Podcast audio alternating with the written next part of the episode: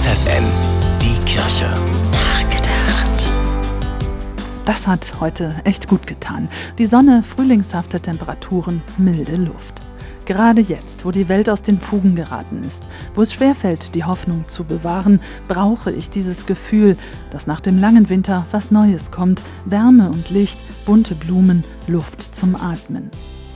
Die bitteren Seiten des Lebens drängen sich brutal in unser Empfinden hinein, ohne dass wir sie daran hindern können, hat der Autor Axel Kühner einmal geschrieben in einer seiner Überlebensgeschichten. Die guten Seiten des Lebens müssen wir aufspüren, pflegen und bewusst in unser Herz hineinlassen, damit sie uns prägen und begleiten. Während die Menschen in der Ukraine mit dem bloßen Überleben beschäftigt sind, während viele, die dort alles zurückgelassen haben, gerade irgendwo stranden, verzweifelt und sorgenvoll, kann ich genau das tun.